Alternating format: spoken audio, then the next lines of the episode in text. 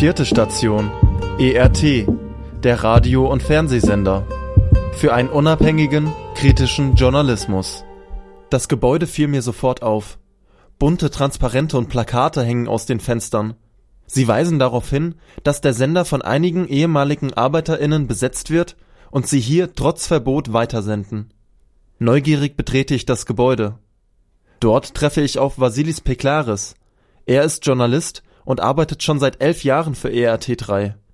Von ihm erfahre ich auch den eigentlichen Grund der Schließung. I think this is a personal opinion that the National uh, Radio and Television ich denke, und das ist meine persönliche Meinung, dass ERT in den letzten zwei, drei Jahren, in denen Griechenland in der Krise steckt, das einzige Medieninstitut war, das etwas gegen die politische Situation im Land gesagt hat. Ich denke, das war der wirkliche Grund für die Schließung. Der einzige. Die anderen Gründe, wie etwa der ökonomische Grund, sind nicht wahr weil die Situation jetzt wesentlich teurer als die Situation vorher ist.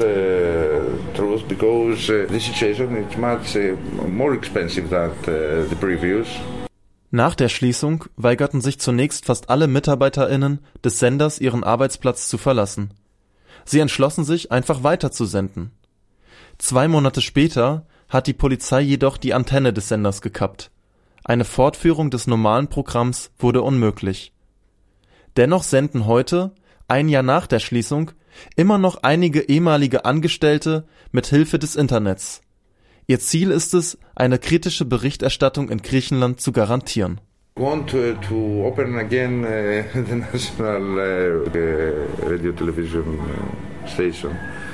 This is uh, that uh, we want. Wir wollen die öffentlichen Radio- und Fernsehstationen wieder öffnen. Das ist, was wir wollen. Aber mit dieser politischen Situation und mit dieser Regierung ist es klar, dass das nicht passieren wird. Also versuchen wir unsere Gedanken und das, was wir für richtig halten, weiterhin im Radio zu sagen.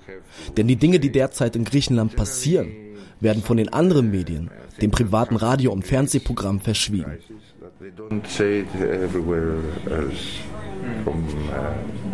The private channels, the, the other uh, radio and uh, television stations in, in Greece. Im Laufe der Zeit sind es immer weniger Menschen geworden, die sich an der Besetzung beteiligen. Viele haben einen bezahlten Job gefunden oder waren mit der Besetzung und Weitersendung nicht einverstanden.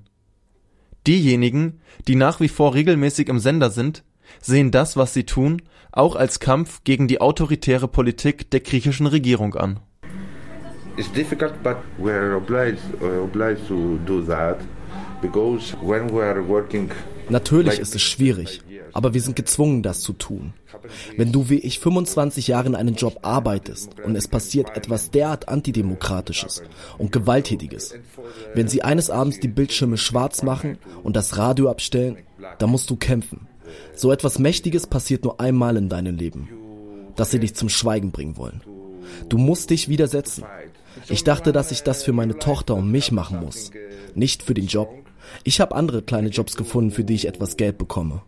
Aber wir müssen Nein sagen und für etwas kämpfen, an das wir glauben. Uh, some uh.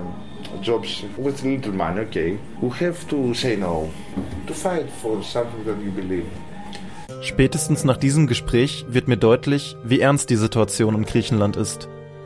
Ich versuche mir das vorzustellen. Eines Abends den Fernseher oder das Radio anzuschalten und nichts ist zu sehen oder zu hören. Meinungsfreiheit? Demokratie? Europa? Der freie Verkehr von Kapital und Waren scheint den Regierenden wohl wichtiger zu sein als die Bewegungsfreiheit für Flüchtlinge. Solidarität untereinander? Wohl nur, wenn die Zahlen stimmen. Die Defizite des Südens sind die Gewinne des Nordens. Doch die Initiativen, die ich besuchte, beweisen das Gegenteil.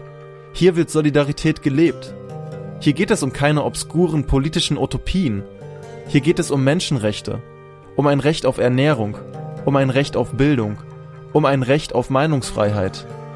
Werte, die uns allen so sicher erscheinen und die doch ohne weiteres über Nacht zerstört werden können.